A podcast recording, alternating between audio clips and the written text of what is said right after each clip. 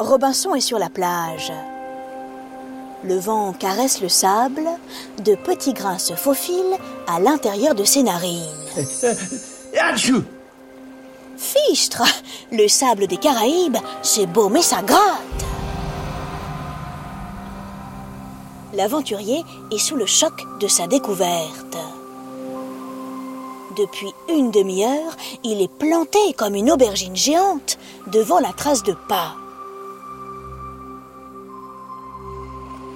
Il regarde, il re-regarde.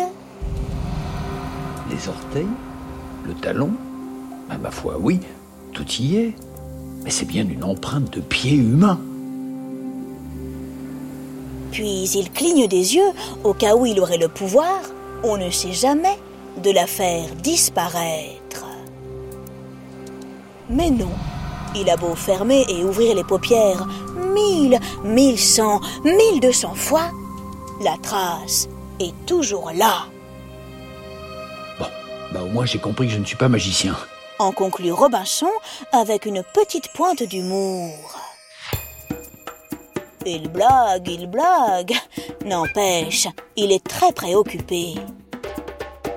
Dans sa tête se bouscule tout un tas de questions.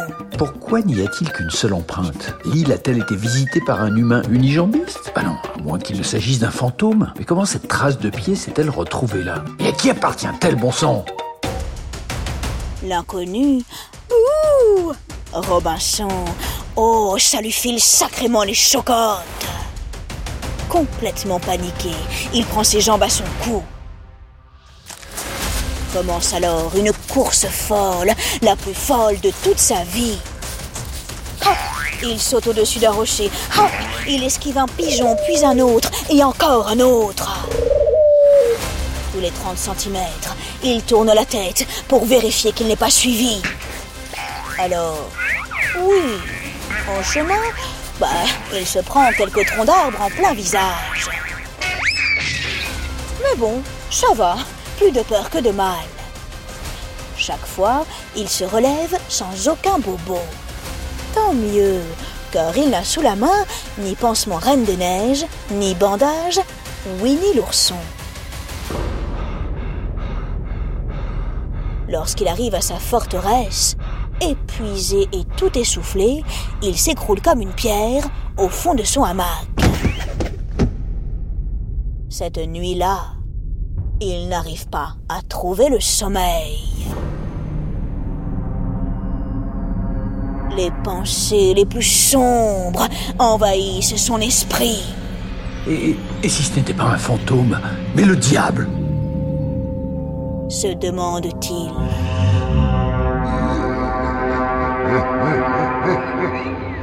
Mais de l'autre côté, que viendrait faire Satan sur cette île perdue?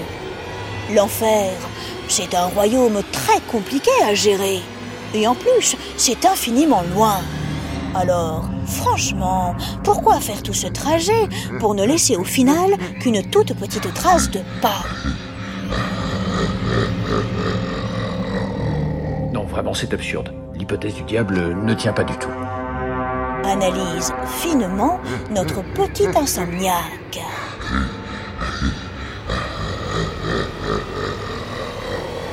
Mais si ce n'est le diable, alors qui? Robinson sait que son navire a fait naufrage près de l'embouchure du majestueux fleuve Orénoque. Pas très loin, il y a les terres d'Amérique, découvertes par les très cruels conquistadors espagnols, mais aussi... Oh non, catastrophe Des régions où vivent des peuples mangeurs d'hommes qu'on appelle cannibales.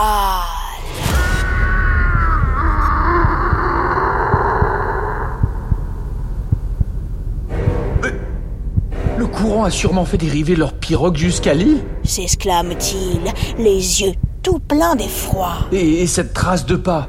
Mais oui, c'est sûr, c'est l'un d'eux qui l'a faite. Robinson a la tête qui tourne. Il a du mal à respirer, son cœur bat la chamade. Depuis son arrivée sur l'île, comme un beau poulet fermier, il a gambadé au grand air, il a le cuisseau bien musclé. Il le sait. Grillé à la bonne température, avec un brin de romarin, il serait pour ces cannibales un succulent rôti à déguster. Oui, évidemment, à la sauce aioli. Trois jours durant, il n'ose pas mettre le nez dehors.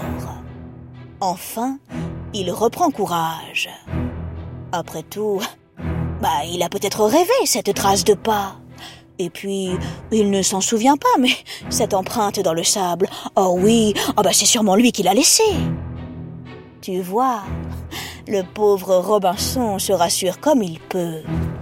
Avec beaucoup de courage, car il en faut pour affronter ses peurs, il retourne sur place pour vérifier. Hélas, l'empreinte est beaucoup plus grande que son pied et même que ses deux pieds mis ensemble. Véritablement très surpris, il s'interroge. La vache Mais ils chaussent du 56 ou quoi, ces cannibales Quelle que soit leur pointure, l'aventurier doit se rendre à l'évidence. L'île a été visitée. Oh et même pire, elle est peut-être encore habitée. À tout instant, Robinson peut être découvert par ces dangereux cannibales. Cette terrible révélation le plonge dans un état de panique gigantesque. En un quart de seconde, sa vie se transforme en mission commando.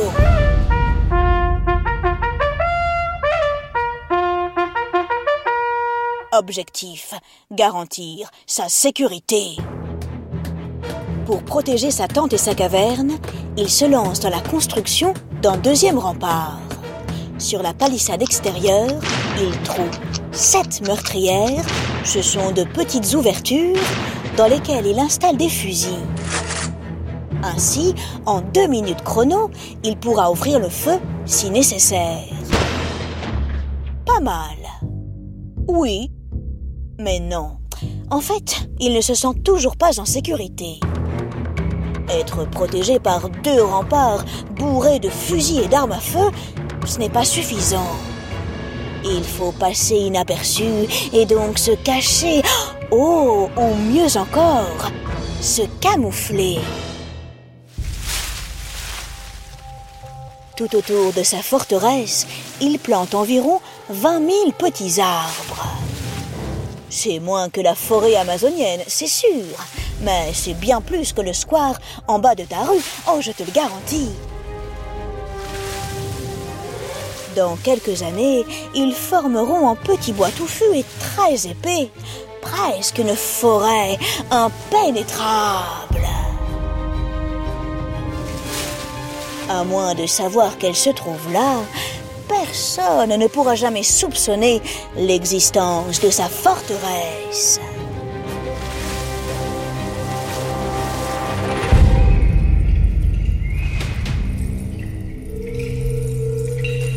Quatre années passent.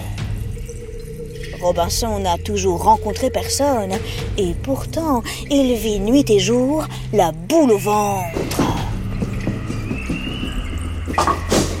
Attention, je ne parle pas de boule de bowling, ni de boule à facettes, mais de l'effroyable, de la terrible boule de la peur.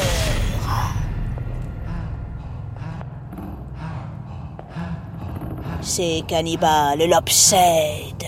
Sans cesse, ils occupent ses pensées. Comment peuvent-ils se dévorer les uns les autres? Tiens, et, et si je les attaquais? Se demande-t-il. Mais il se ravise. Bah, ce serait franchement injuste de sa part. Pour l'instant, il ne lui a encore rien fait. Sans compter qu'après tout, il se demande bien qui il est pour juger une culture qui n'est pas la sienne. Quoi qu'il en soit, lorsqu'ils seront de retour, il sera prêt. Cette île, il l'habite depuis 25 ans, il la connaît comme sa poche. Robinson fait des rondes, il guette les cannibales, il les attend. Longtemps, très longtemps. Ma parole Mais où sont-ils?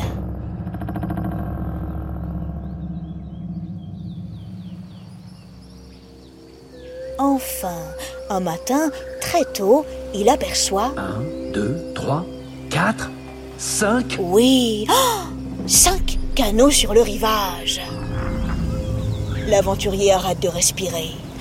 Ils appartiennent aux cannibales, c'est sûr Cependant, il n'en voit aucun à l'horizon. Incroyable Où sont-ils passés?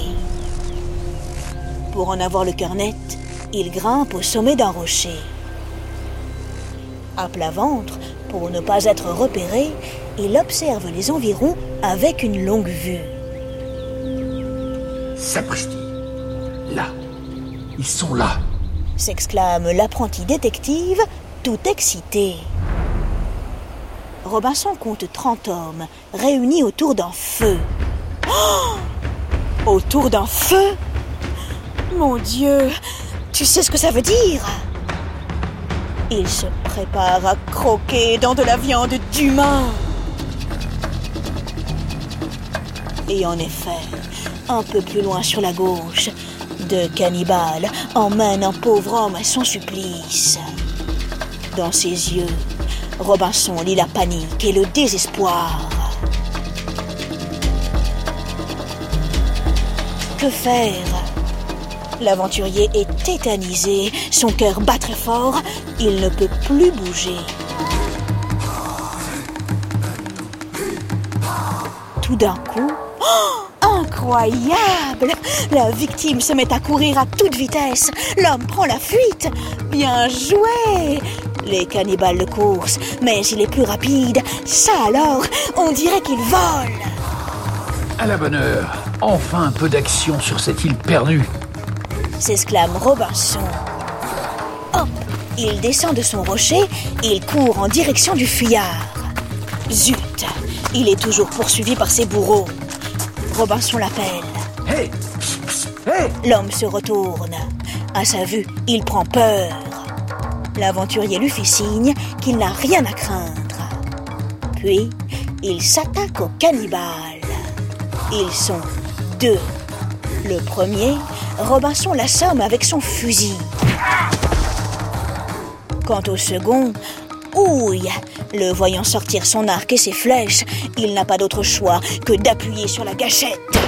La balle part, elle atteint l'homme en plein cœur, il s'écroule à terre, plus aucun orteil ne bouge. Il est mort.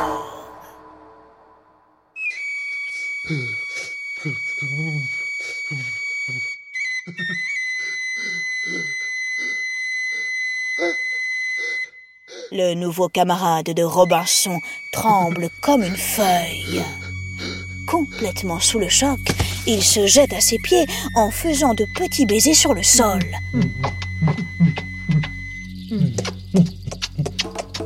L'aventurier, qui, je te le rappelle, se prend pour le grand seigneur de l'île, pense tout de suite Tiens, tiens, intéressant. Eh ben, parole, mais cet homme veut devenir mon esclave. N'importe quoi Pétard Oh, il n'a pas du tout les yeux en face des trous. Mais enfin, bref, ce n'est pas le moment de traîner. Fissa, fissa, Robinson conduit son camarade à sa forteresse. L'aventurier n'est plus seul. Lorsqu'il entend pour la première fois la voix de son compagnon, oh, il a l'impression qu'un filet d'or et d'argent se glisse dans son oreille. Oh, sublime Ce dernier, épuisé de fatigue, s'endort comme une masse. Robinson le regarde. C'est un grand jeune homme d'environ 26 ans. Il a de longs cheveux noirs, soyeux, magnifiques. Ses yeux, quand ses paupières ne sont pas closes, sont aussi ardents, waouh, que deux belles flammes qui dansent. Lorsqu'il se réveille, il est tellement heureux d'être en vie qu'il se jette une seconde fois aux pieds de Robinson. encore une preuve. s'exclame l'aventurier en sautillant à cloche-pied. Le rêve, il veut me servir et m'obéir toute sa vie. La barbe Oh, décidément, il ne comprend rien à rien. Et puis, franchement, il est bien foufou de penser qu'un être humain pourrait avoir envie de devenir le serviteur d'un autre être humain. Dis donc, ils en avaient de drôles d'idées, les Européens des années 1600. Et attends, ce n'est pas fini. Parce qu'il se croit supérieur à lui, Robinson se donne pour mission d'éduquer son camarade. Et il ne perd pas de temps. Tout de suite, il commence à lui apprendre l'anglais. Et puis, il lui donne un nouveau nom, comme ça, sans lui demander son avis. Comme ils se sont rencontrés un vendredi, il l'appelle mercredi. Mais non, vendredi. Ensuite, il lui dit Vendredi, désormais tu m'appelleras maître. Oh, décidément, mais, mais pour qui il se prend? Jusqu'à présent, je l'aimais bien, mais là, il commence à faire vraiment n'importe quoi. Et sur ce grand n'importe quoi commence la vie de Robinson et Vendredi. Robinson lui apprend à cultiver l'orge, à pétrir la pâte et à faire cuire le pain. Vendredi est vif et rapide. De plus, il est très doué avec les mots. Le soir, les deux hommes ont des conversations très agréables. Euh, oui, excepté les fois où Robinson, tout excité, se met à parler de la grandeur de son Dieu. Là, vraiment, il est un peu lourdingue. Et ainsi passent trois années. Pour Robinson, ce sont les plus merveilleuses depuis qu'il est arrivé sur son île. Un matin, Vendredi le réveille en criant. Robinson Robinson Ils sont arrivés Hein Qui Quand Quoi Comment? S'exclame-t-il à son tour, en faisant de surprise trois tours dans son hamac. Qui? Eh bien, oh, tu ne vas pas me croire Vendredi a vu un bateau, un bateau anglais, génial Vite, Robinson prend sa longue vue. Il s'approche du rivage pour observer les nouveaux arrivants. Hélas, oh, ce qu'il découvre n'est pas réjouissant du tout. L'équipage s'est révolté contre le capitaine. Il est retenu prisonnier sur l'île. Il a perdu le contrôle de son navire. Sacrebleu Oh, triple crotte de tortue des mers. S'énerve Robinson, Bon, on va se débrouiller. ajoute-t-il. Il sait que ce bateau, c'est leur ticket de sortie à vendredi et à lui. Voyons, voyons. Comment faire? Rassure-toi, il ne tarde pas à trouver une solution. Je vais passer un marché avec le capitaine. Si nous l'aidons à reprendre le contrôle de son bateau, il ne pourra pas refuser de nous prendre à bord et nous pourrons rentrer en Angleterre. Waouh Sacré bon plan Bon, je ne te cache pas qu'il y a des tirs de pistolet, des menaces, des gouttes de sang qui coulent et quelques filouteries en douce dans la nuit. Mais ça marche Le capitaine arrive à retourner sur son bateau.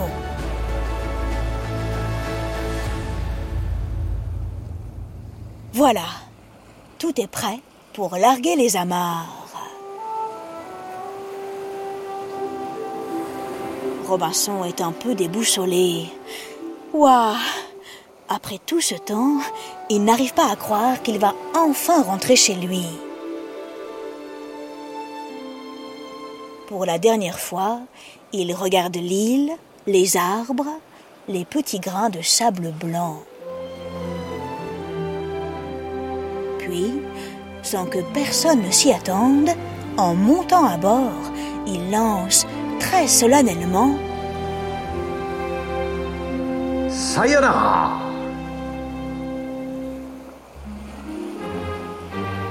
Où a-t-il appris le japonais? Je l'ignore.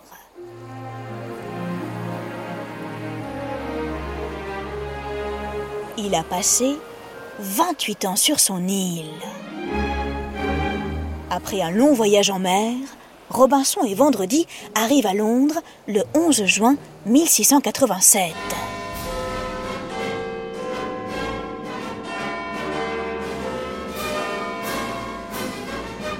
Ce qui leur est arrivé ensuite, je ne sais pas. Enfermé dans mes toilettes, j'ai tourné la dernière page du livre.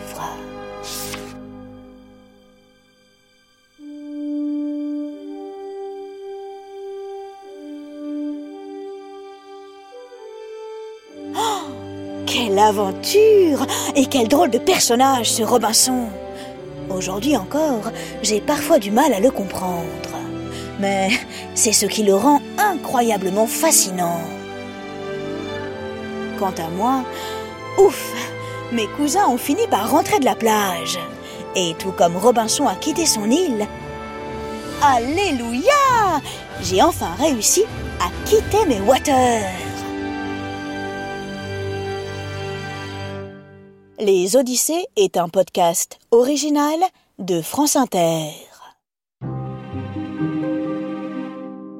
Je t'ai beaucoup parlé de Robinson car c'est le héros du livre écrit par Daniel Defoe que j'ai trouvé dans mes toilettes. Mais Vendredi est lui aussi un super personnage. Pour en savoir un peu plus sur lui, je te conseille de lire un autre livre qui s'appelle Vendredi ou la vie sauvage et qui est signé Michel Tournier. Michel Tournier a lu le livre de Daniel Defoe. Il a beaucoup aimé cette incroyable aventure, mais il y a deux ou trois petites choses qu'il voulait changer, transformer. Alors il l'a fait. Il a réécrit l'histoire de Robinson Crusoe à sa façon. D'ailleurs, toi aussi, si tu en as envie, n'hésite pas à t'amuser à réécrire cette folle aventure à ta façon.